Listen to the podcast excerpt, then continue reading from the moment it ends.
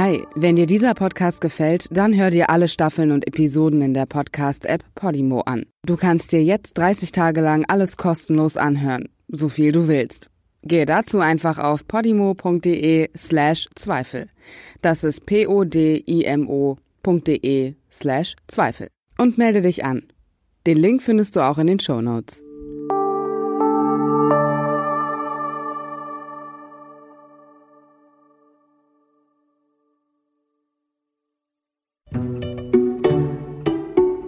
Zweifel für den Angeklagten. Herzlich willkommen zu einer neuen Ausgabe im Zweifel für den Angeklagten. Ich bin Amina Aziz und ich spreche mit Deutschlands bekanntester Gerichtsreporterin Gisela Friedrichsen über echte Kriminalfälle. In der heutigen Ausgabe sprechen wir über den ehemaligen stellvertretenden Polizeipräsidenten aus Frankfurt, Wolfgang Daschner, der hat im Entführungsfall des kleinen jungen Jakob von Metzler, einige erinnern sich vielleicht, den damals dringend tatverdächtigen Magnus Gefgen zu einer Aussage zwingen wollen. Denn das Kind war verschwunden, das Lösegeld hatte Gefgen bereits erhalten, aber er wollte nicht mit der Sprache rausrücken, wo das Kind denn nun sei. Naja, nun ist die Androhung von Folter in einem Rechtsstaat natürlich nicht erlaubt. Frau Friedrichsen, würden Sie uns bitte noch einmal in Erinnerung rufen, was damals genau passiert ist? Im September 2002 ist der kleine Jakob von Metzler, Sohn einer sehr wohlhabenden Frankfurter Bankiersfamilie, von Magnus Gefgen entführt worden, beziehungsweise zu sich nach Hause gelockt worden. Er kannte die Familie von Metzler dadurch, dass eine Tochter von Metzler mit ihm zur Schule gegangen war. Und daher kannte er auch den kleinen Bruder und den lockte er mit dem Versprechen, du, deine Schwester hat eine Jacke liegen gelassen und die kannst du bei mir holen lockte er ihn in seine Wohnung, hat ihn dort gefesselt. Das Kind hat immer noch gedacht, das wäre ein Spiel. Der spielt also irgendwie Indianer und Fesseln und so. Und bis es dann merkte, dass das alles andere als ein Spiel war, und der Kleine erstickte dann unter dieser Fesselung und Knebelung und Gefgen, Jurastudent, hat ihn dann nochmal in eine Badewanne gelegt, um auch sicher zu sein, dass das Kind äh, tot ist hat es dann weggebracht und an einem See unter einem Steg eingepackt in Mülltüten versteckt. Man kam relativ schnell Gefken auf die Spur, weil er nämlich von der Familie ein Lösegeld verlangt hat und das abgeholt hat unter den Augen der Polizei gleichsam, also sehr dilettantisch hat er das gemacht und er wurde dann festgenommen. Und der Verdacht fiel ganz massiv auf ihn, dass er also das Kind entführt hatte. Man wusste aber nicht, dass es schon tot war, sondern dachte immer noch, das Kind ist am Leben. Meine Bankiersfamilie ist natürlich in der Lage, Lösegeld sehr schnell zu beschaffen und hat es zur Verfügung dargestellt. Und Gefgen hat es äh, dann abgeholt, ohne irgendwelche Vorsichtsmaßnahmen eigentlich zu treffen, also quasi unter den Augen der Polizei und ist dann festgenommen worden und wurde dann in die Mangel genommen bei der Polizei, wo das Kind ist man rechnete ja damit, dass das Kind noch am Leben ist oder man hoffte das zumindest. Man wusste ja nicht, dass Gefgen den Jungen schon getötet hat und nach dessen Tod noch Lösegeld haben wollte. Ja, das ist ja eigentlich auch nicht so das Übliche, denn normalerweise, so kennt man es zumindest aus dem Fernsehen, werden Leute entführt, dann wird ein Lösegeld verlangt und wenn das Lösegeld gezahlt wird, wird dann der Entführte wieder laufen gelassen. Das war hier aber nicht so. Man wusste nicht, wo das Kind ist und Gefgen hat nichts gesagt. Er hat lange Zeit nichts gesagt. Dann hat er gelogen und hat falsche Angaben gemacht. Er hat zum Beispiel gesagt, ja, das Kind sei am Langener Waldsee, also in der Nähe von Frankfurt. Daraufhin wurden tausend Beamte in Gang gesetzt, am Langener Waldsee jeden Stein umzudrehen. Man hat natürlich nichts gefunden.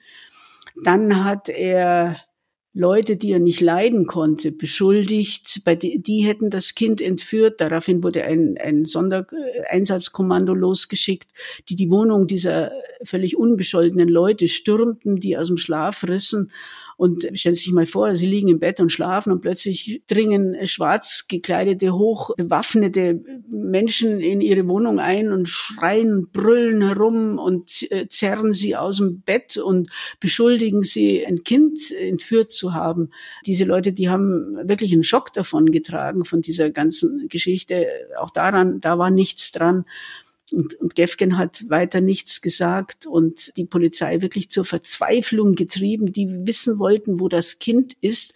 Denn mittlerweile waren ich glaube, dreieinhalb Tage schon vergangen und man musste damit rechnen, dass das Kind weder zu essen noch zu trinken bekommt und langsam in, in Lebensgefahr gerät. Sie haben vorhin gesagt, Gefgen habe das Geld dilettantisch abgeholt. Wie erklären Sie das denn, dass es Gefgen offenbar völlig egal war, dass er erwischt wird? Also wenn ich zum Beispiel an Filme denke, dann stelle ich mir vor, jemand tarnt sich, versteckt sich, macht eine Geldübergabe, Ort und Zeit bei Nacht irgendwo, dass einen niemand sieht. Und gleichzeitig hat er ja auch irgendwas an sich, also der Gefkin, der war ja auch völlig empathielos diesem Kind gegenüber. Es zeigt eigentlich die ganze, einerseits die Perfidie des Magnus Gefgen, dass er für ein totes Kind Lösegeld von den Eltern verlangt. Und es zeigt aber auch seine Kurzsichtigkeit oder seine, ich meine, ich glaube, er war blind vor, vor Gier nach dem Geld um endlich mal das Leben führen zu können, von dem er immer geträumt hat, also im dicken Auto zu fahren und äh, vor seinen Freunden angeben zu können, dass er sämtliche Vorkehrungen, die ein, sagen wir mal, ein Berufskrimineller zum Beispiel walten lassen würde, damit man ihnen nicht so schnell auf die Spur kommt und dann, dass die, die Lösegeldübergabe nicht so direkt unter den Augen der Polizei stattfindet. Nein, er, er, er muss blind vor Gier gewesen sein. Es war ihm alles egal. Nur das Geld, an das Geld wollte er kommen. Und dann hat er nicht preisgegeben, was passiert ist. Nein, er hat geschwiegen, er hat nichts gesagt. Er hat bestritten, dass er etwas damit zu tun hat und ansonsten nichts gesagt. Und das hat man ihm natürlich nicht abgenommen und es wurde also immer enger und immer enger für ihn. Und dann hat er falsche Spuren gelegt, hat gelogen, hat andere beschuldigt. Es stellte sich wieder als Lüge von Herrn Gefgen heraus. Und die Zeit verrann immer mehr, immer mehr. Und die Polizei geriet langsam in Panik, wo das Kind ist. Denn es er hatte schon tagelang nichts gegessen und nichts getrunken. So stellte man sich das vor. Man wusste ja nicht, dass es schon tot ist. Und man äh, wollte unbedingt dieses Kind retten. Und da sitzt einer und macht das Maul nicht auf.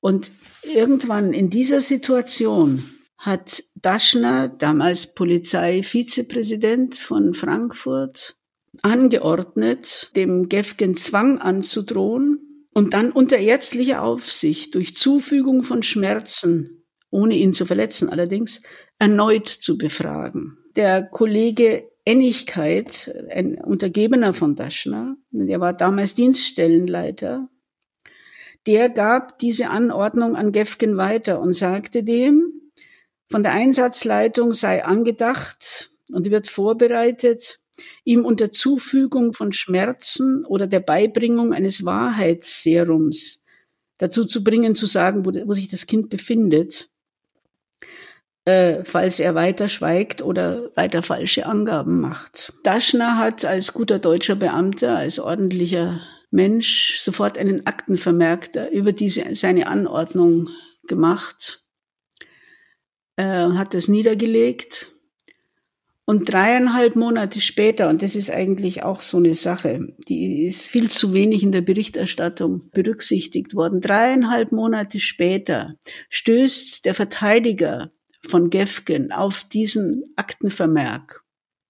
Und von da an hieß es, Gefgen sei gefoltert worden. Also er hat es selbst gar nicht gemerkt. Er hat diese Androhung, dass man ihn, dass man ihm ein Wahrheitsserum geben wird oder dass er, wenn er jetzt nicht endlich was sagt, äh, dass ihm dann Schmerzen zugefügt würden und so. Er hat das selbst gar nicht als als Folter oder als Androhung von Folter äh, registriert, sondern erst durch seinen Anwalt wurde er darüber aufgeklärt, dass das die Polizei nicht tun darf und dass das Folter ist und dass er, Gefgen, eigentlich damit das eigentliche Opfer ist, nämlich das Opfer einer bösen, ruchlosen Polizei, die zu solchen Mitteln greift. Das ist richtig, denn äh, die Androhung von Folter ist natürlich eine verbotene Vernehmungsmethode.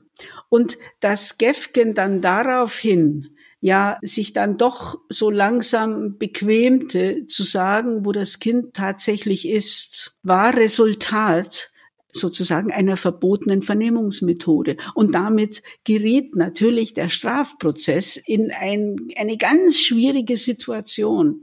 Denn man darf nicht mit verbotenen Vernehmungsmethoden irgendein Geständnis aus jemand herausprügeln oder, oder, oder ihn, ihn zwingen, ein Geständnis abzu, abzulegen.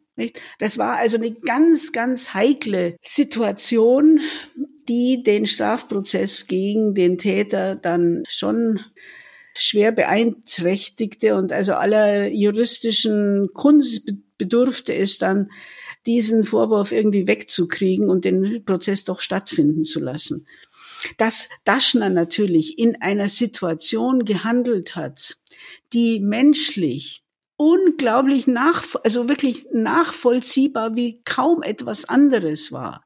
Der Mann wusste nicht mehr aus und wusste nicht mehr ein und wusste nicht mehr, was er tu noch tun soll, um diesen Kerl zum Reden zu bringen. Es war auch eine einsame Entscheidung von Daschner, denn äh, nachher im Prozess gegen ihn stellte sich schon heraus, dass so ein paar Kollegen gedacht haben, oh, oh, das geht aber gar nicht, was der da macht, oder das sollte er, also, hm, das sollten wir doch vielleicht nicht machen, denn da kommen wir in Teufels Küche damit, aber da war es eben dann schon passiert. Daschner hat gehandelt menschlich verständlich, menschlich nachvollziehbar, aber rechtlich eben nicht zulässig. Aber warum hat er das getan? Er wusste doch, dass es illegal ist, was er tut. Er hat es ja sogar vermerkt. Warum hat er sich da so unprofessionell verhalten?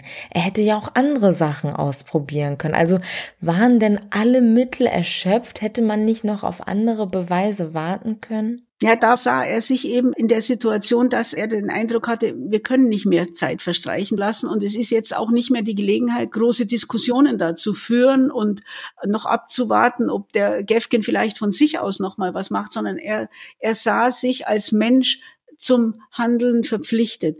Und äh, vielleicht das, das typische, was sein Irrtum erklärt oder sein, sein Fehlverhalten erklärt, ist, was er später in einem Nachwort zu in, in einem Buch von seinem Kollegen Ennigkeit, der eben diese diese äh, diese äh, Anordnung dem Gefgen überbrachte, was er da geschrieben hat. Da hat er nämlich gesagt, am 20. Dezember 2004, das war der Tag des Urteils gegen, gegen ihn, gegen Daschner, starb Jakob von Metzler zum zweiten Mal einen juristischen Tod als die Frankfurter Justiz sein Recht auf Leben, Menschenwürde und Freiheit geringer wertete als das Wohlbefinden seines Entführers und Mörders.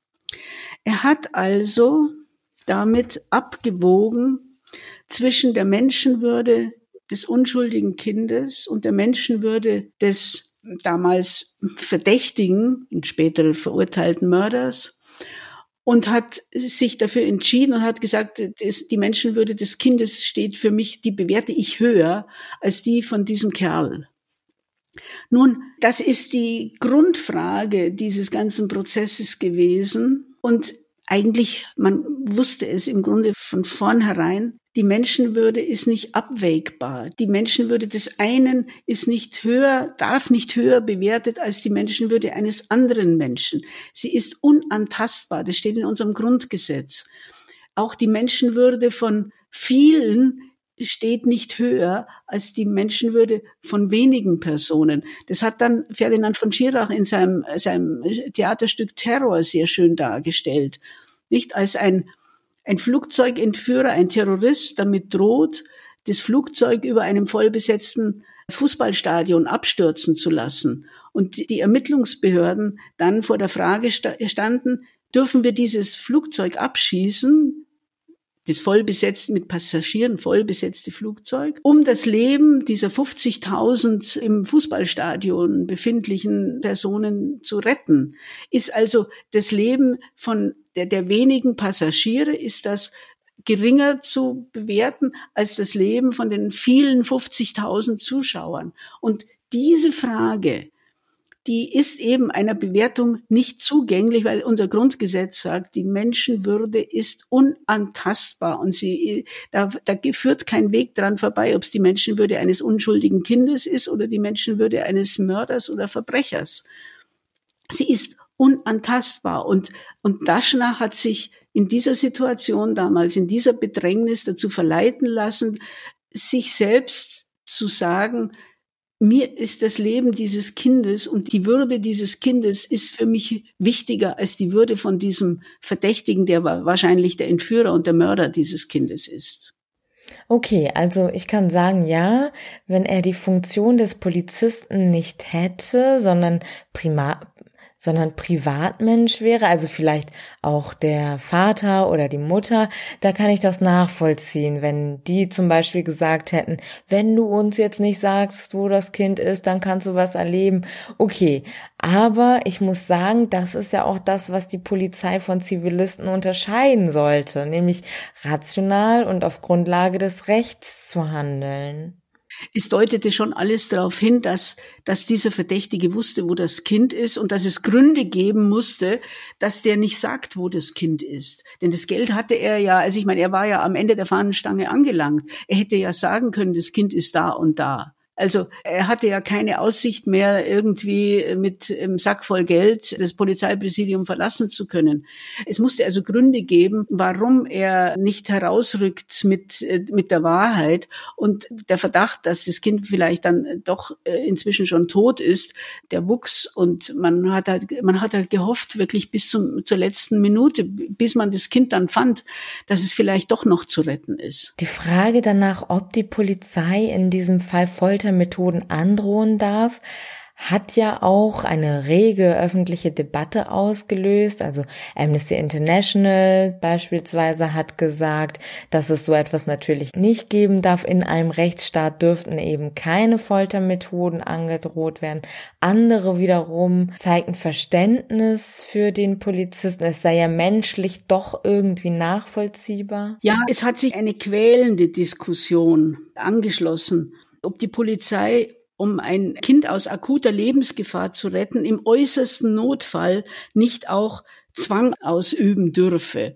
Und ob das, wie gesagt, also ob das Leben eines Kindes nicht mehr wert ist als das eines Verbrechers. Und dagegen stand die andere Position, eben die Unantastbarkeit der Menschenwürde als allerhöchstes, der höchsten Güter im Rechtsstaat. Das war eine ganz schwierige Situation, weil natürlich der Normalbürger sehr schnell sagt, ja, also das Leben eines Kindes, jeder, der selbst Kinder hat, der hat so gedacht, ja, das ist doch viel wichtiger, als ob man dem ein bisschen Gewaltanwendung androht. Man hat ihm ja noch nicht mal was getan, sondern nur, nur damit gewedelt sozusagen und gesagt, also wenn du nicht, dann. Es kam dann zu einer äh, interessanten Diskussion, fand ich, über die Frage, ob sich nicht vielleicht um einen Fall von Nothilfe gehandelt hat. Also zum Beispiel so Rechtsgelehrte wie äh, Klaus Roxin, die haben vor dem Fall Daschner noch ganz, ganz unbefangen für, für eine Gewaltanwendung oder eine Drohung mit Gewalt in, im Fall von Nothilfe sich ausgesprochen. Also zum Beispiel, wenn eine Mutter ihr Kind verhungern lässt, ist derjenige durch Nothilfe gerechtfertigt, der sie mit Gewalt oder mit Drohung mit Gewalt zur Versorgung des Kindes zwingt. Aber, und das muss man dann immer dazu denken, bei einer Garantenstellung, und die Mutter hat ja eine Garantenstellung ihrem Kind gegenüber, ist Nothilfe möglich. Der, also da darf dann der Nothelfer auch denjenigen nötigen, der eben seine Pflichten da vergisst.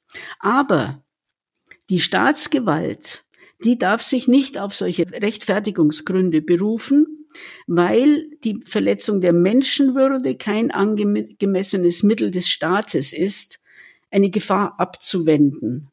Das hat natürlich letztlich zur Folge, dass man als Opfer am schutzlosesten ist, wenn einem nur noch die Polizei helfen könnte. Denn die Polizei darf nicht zu dem letzten Mittel greifen. Ausgerechnet die Polizei. Wenn der Vater von Jakob von Metzler, dem, dem Gefgen, angedroht hätte, ich, ich drehe dir die Gurgel um oder sonst etwas, ja, das wäre gerechtfertigt gewesen, weil das, der Vater hat eine Garantenstellung seinem Kind gegenüber. Aber der Staat muss, hat als erstes mal das Grundgesetz zu beachten. Und in einem Rechtsstaat ist eben die Menschenwürde unantastbar. Und das zu verstehen und auch zu akzeptieren, ist, ist die eine Sache. Wenn man, wenn man rein rechtsstaatlich, juristisch und ja, wenn man so abstrakt denkt. Auf der anderen Seite war natürlich immer dieser menschliche Aspekt dabei. Und der hat auch das Schreiben über diesen Fall mir zum Beispiel große Probleme verursacht, weil ich meine, ich habe selbst Kinder. Ich, ich würde immer sagen oder hätte damals oder habe damals gesagt, also wenn das mein Kind gewesen wäre, ich, ich hätte alles getan. Ich hätte der Polizei jede Erlaubnis gegeben, mit dem Herrn Gefgen zu machen, was sie wollen, wenn nur mein Kind wiederkommt. Und in so einer Situation dann einen, einen Bericht zu schreiben, wo man, ich meine, ich bin als Journalistin ja äh, auch dem Rechtsstaat verpflichtet und ich halte ihn sehr hoch und ich glaube, dass überhaupt eine, eine Demokratie ohne, ohne einen, so einen gefestigten Rechtsstaat gar nicht denkbar ist.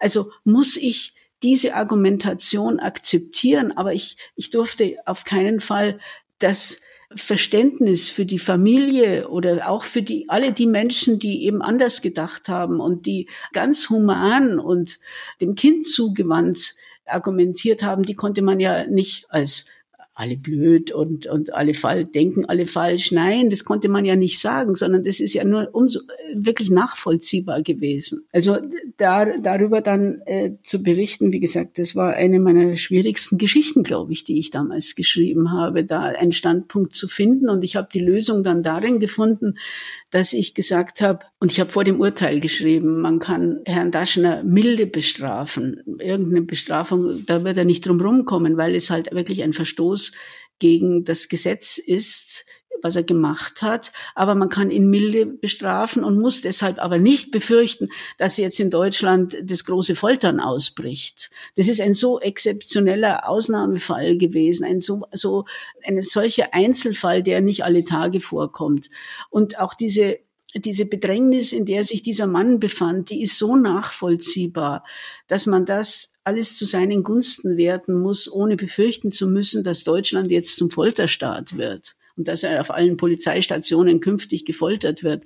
Nein, das hat man auch an den, den ganzen Zeugen aus den Polizeirevieren gemerkt, die alle so eindeutig sich ausgesprochen haben dafür, dass man das nicht tun darf und dass es ein Verstoß gewesen ist und dass sie, dass sie eigentlich so etwas nie, niemals tun würden. Aber sie waren eben auch nicht in der Situation von Herrn Daschner, der da eben das entscheiden musste. Was machen wir jetzt mit dem Herrn? Gefgen. Es gab auch Bundesverbände von Fahndern, die ganz froh und dankbar waren, als gesagt wurde, dass es eben nicht zulässig ist, so etwas im Einzelfall zu entscheiden. Denn es darf gar nicht erst zu der Abwägung kommen. Zu der darf es gar nicht kommen. Diese, diese Frage darf man sich gar nicht stellen. Man darf nicht fragen, ist das Leben oder die Menschenwürde eines unschuldigen Achtjährigen, wiegt die schwerer oder leichter als die Menschenwürde eines, eines verdächtigen, mutmaßlichen Mörders? Diese Frage darf man gar nicht stellen.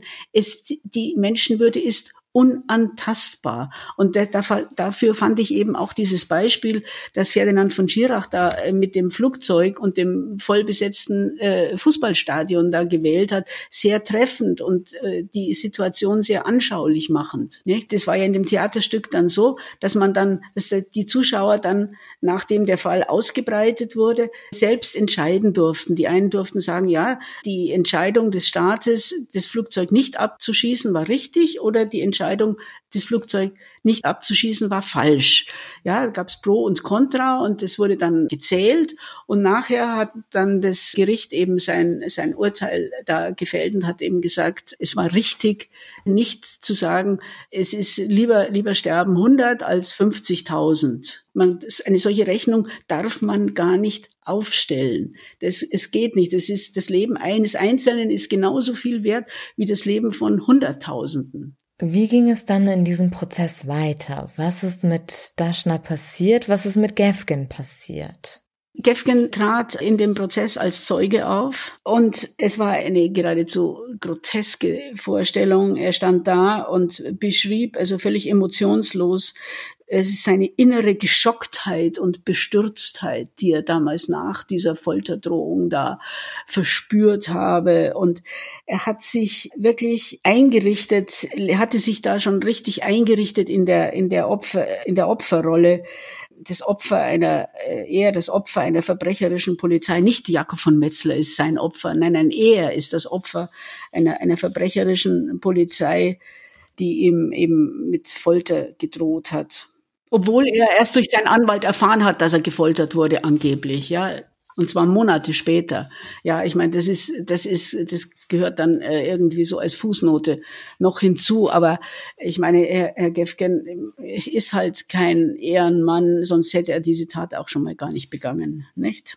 Daschner ist dann und das war fast prophetisch, was ich damals geschrieben hatte. Er ist dann verurteilt worden wegen Verleitung zu einer schweren Nötigung und ist mit einer Geldstrafe auf Bewährung, also auf Strafvorbehalt bestraft worden. Die disziplinarrechtlichen Ermittlungen wurden eingestellt gegen ihn, aber er kehrte nicht mehr auf seinen Posten zurück, sondern wurde dann Chef des Präsidiums für Technik, Logistik und Verwaltung der hessischen Polizei. Also er hat also im Grunde einen langweiligen, er ist zwar hinauf befördert worden, aber auf einen langweiligen Verwaltungsjob und ging dann 2008 in Ruhestand. Er hat nie, nie eingesehen und nie begriffen, dass das, was er getan hatte, falsch war. Er hat gedacht, er tut das Menschenmögliche, um ein Kind zu retten. Davon war er zutiefst überzeugt. Und ich meine, dieses Motiv kann man nicht als schlecht oder als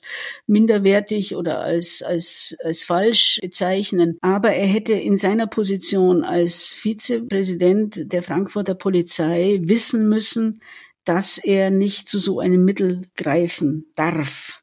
Und insofern war die Verurteilung gerechtfertigt, obwohl ihm die, also wirklich, es war die mildest mögliche Strafe, die überhaupt denkbar war, mit der man ihn, ihn belegt hat. Man hat dem Rechnung getragen, was er da mitgemacht hat und in welcher Zwangslage er gewesen ist und dass er sich eben in dieser Situation einfach, ja, falsch entschieden hat, aber nicht aus böser Gesinnung, oder, oder aus Leichtfertigkeit, sondern mit unter schwersten Bedenken und vor allen Dingen immer im Bestreben, dieses Kind zu retten. Gefgen hat irgendwann doch ausgesagt und diesmal sogar die Wahrheit gesagt. Ja, er hat, nachdem ihm da äh, Schmerzen angedroht wurden, nach längerem Hin und Her dann doch so bereit erklärt, einen Ort zu nennen, auch an einem etwas weiter entfernt liegenden See, hat aber immer noch nicht gesagt, dass das Kind tot ist, sondern nur so, dass man dorthin fahren solle. Dann hat man ihn dorthin gebracht und die ganze Polizei, da gab es ein Video, das hat man dann auch im Prozess gesehen, wie sie alle dann in Schutzanzügen dann dorthin gegangen sind und wie er dann da nur auf diesen Steg gedeutet hat und unter diesem Steg fand man dann im Wasser die in Müllsäcke verpackte Leiche des kleinen Jakob von Metzler und hat natürlich dann auch festgestellt, wie lange der Junge schon tot war und dann gab es eben für, für Gefkin kein Auskommen mehr. Also Gefkin konnte sich dann nicht mehr herausreden. Dann war ganz schnell klar, dass das Kind schon tot war, als er die Lösegeldforderung gestellt hat und dass das alles gelogen war von ihm, was er da zunächst gesagt hatte. Und äh, ja, dann ist er jetzt eben verurteilt worden und Herr Daschner kam dann ein Jahr später vor Gericht. Man kann sagen, das ist eine Ungerechtigkeit, dass man diesen Mann überhaupt vor Gericht gestellt hat. Auf der anderen Seite hat dieser Prozess auch und auch diese öffentliche Diskussion darüber dann doch nochmal Klar Klarheit geschaffen. Äh, und da hat dieser, dieser, dieses Theaterstück von Ferdinand von Schirach, ich halte sonst nicht so viel von, von der Wirkung von Theaterstücken, aber in diesem Fall hat dieses Stück hat das für die Menschen veranschaulicht, sehr schön veranschaulicht, wie das mit der Unantastbarkeit der Menschenwürde bestellt ist, dass man eben nicht aufrechnen kann, nicht aufrechnen darf, dass man diese Fragen gar nicht stellen darf, solche Situationen gar nicht heraufbeschwören sollte, beziehungsweise jeder, der nie, der es in so einer Situation nicht ist, hat Glück gehabt. Also dieses, was der arme Wolfgang Daschner da erlebt hat und durchstanden hat, das wünscht man seinem schlimmsten Feind nicht. Ja, das ist richtig. Ich finde nur ein bisschen erstaunlich, dass er da nicht einen Satz drin hatte, der sagt, dass er genau das auch sieht, also dass er sagt, das ist richtig, ich weiß, die Würde des Menschen ist unantastbar, aber zum Beispiel. Er hatte sich weil er wahrscheinlich sich so zu Unrecht angegriffen fühlte und dann auch durch den, durch, dadurch, dass er noch vor Gericht gestellt wurde für ein Handeln, das er für zutiefst menschlich und richtig gefunden hat, denn sonst hätte er das ja gar nicht gemacht. Sonst hätte er auch nicht diesen blöden Aktenvermerk gemacht. Ich meine, wenn er, wenn er den Aktenvermerk gelassen hätte, dann, dann wäre das alles ganz schwierig gewesen, wenn Gefgen dann behauptet hätte, der, der, der hat mir Folter angedroht. Naja, der hat viele, vieles erzählt, was der Tag lang ist. Ja, aber dadurch, dass er den Aktenvermerk gemacht hat, hat er ja praktisch schon gezeigt, dass er der Meinung ist, dass es richtig ist, was er getan hat, weil er das Kind retten wollte. Und will man wirklich jemand vorwerfen, falsch gehandelt zu haben, weil er ein Kind retten wollte? Also da wird's dann ganz, schon ganz schwierig und dann, da meine ich, hat der Prozess doch eine gewisse Klarheit geschaffen. Man kann wirklich nur beten, dass niemand jemals wieder in so eine Situation gerät. Ja, wir können ja auch gar keinen kausalen Zusammenhang herstellen, denn wir wissen ja gar nicht, wie es sonst, also ohne die Drohung, weitergegangen wäre. Bis man diese Leiche auf, äh, normalerweise gefunden hätte, da hätten wären Monate und, äh, vergangen, nicht? Denn das war Winter und äh, dann Frühjahr und erst im Sommer vielleicht wäre an diesem See wären wieder mal ein paar Leute aufgetaucht, die sich dann gewundert hätten, was da für ein, für ein Bündel da unter dem Steg liegt. Also das hätte hätte noch sehr lange gedauert. Vielleicht wäre er auch nie, nie gefunden worden, kann ja auch sein, wenn Tiere sich dann da dran zu schaffen machen oder so. Also insofern war diese Folterandrohung zwar effektiv gewesen, aber das ändert nichts daran, dass sie nicht zulässig gewesen ist. Und ich meine, unter solchen, solch, auch solche Erwägungen sind eigentlich fehl am Platz, dann zu sagen, na ja, aber immerhin ist die Tat dadurch aufgeklärt worden. Nein, die Menschenwürde ist unantastbar, egal ob damit eine Tat schneller äh, aufgeklärt wird oder vielleicht gar nicht aufgeklärt wird. Das Verfahren gegen Gefgen ist dann unter Mühen, wie Sie sagen, fortgeführt worden? Ja, es war, es war also wirklich ein, ein, juristisches Kunststück, über diese Hürde einer Geständniserzielung mit ver, verbotenen Vernehmungsmethoden hinwegzukommen, um Gefgen seiner Strafe zuzuführen, seiner angemessenen. Ja, es war schwierig, es war sehr schwierig, aber eigentlich, es war niemand im Saal, der das, ich glaube noch nicht mal die Verteidigung, war ernsthaft bemüht, hier dem Gericht Steine in den Weg zu legen, diesen Mann zu verurteilen.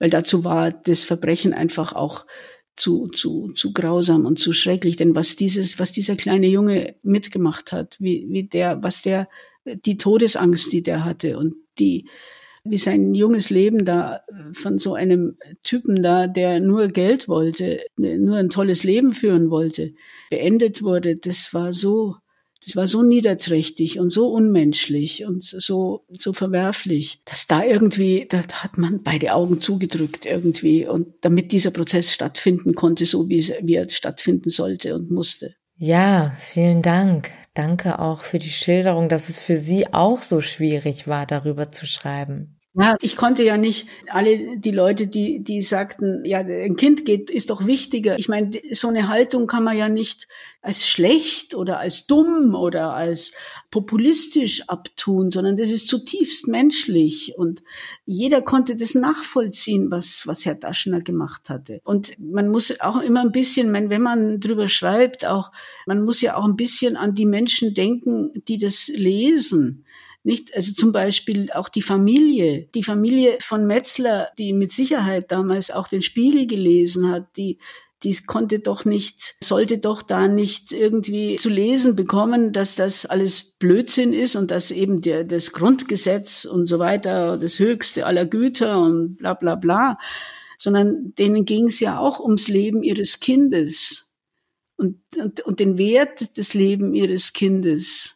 Und irgendwie, das musste man doch irgendwo mit berücksichtigen und da so die, diese Gratwanderung da zu machen. Also es war wirklich meine, ich glaube, mein schwierigster, die schwierigste Geschichte, die ich je schreiben musste, um beiden Seiten irgendwie Recht zu geben, soweit man das als Journalist kann und auch noch einen Ausweg aufzuzeigen, wie man es vielleicht lösen könnte. Und dann ist, ist das Gericht dann hat es dann auch genauso entschieden. Also die, die haben das nicht gemacht, weil ich das geschrieben habe, nicht. Aber, aber ich lag richtig in meiner Einschätzung. Also da war ich, da war ich wirklich erleichtert darüber. Schön auch, dass Ihnen das so gelungen ist. Ja, die Fälle sind schon halt auch, die Fälle sind halt äh, auch so, dass sie einen umtreiben. Ich meine, ich, ich kann, das, das ist jetzt fast 20 Jahre alles her oder, oder 15 Jahre her, aber es ist, wenn ich drüber spreche, ist es, als wenn es gestern gewesen wäre. Also das sind so Sachen, die, die hat man irgendwo in sich drin, die verlassen einen auch nicht. Ja, Danke Ihnen, Frau Friedrichsen, dass Sie das mit uns so geteilt haben und wie immer auch für Ihre Einschätzung. In der nächsten Ausgabe im Zweifel für den Angeklagten geht es um den ehemaligen Bundespräsidenten Christian Wulff. In der sogenannten Wulff-Affäre wurde ihm Bestechlichkeit vorgeworfen. Das war natürlich ein Skandal, aber war es angemessen, was damals mit Wulff passiert ist? Schließlich hat er daraufhin das Amt aufgeben müssen. War das vielleicht sogar gewollt? Mehr dazu beim nächsten Mal. Wir freuen uns auf euch. Bis dahin.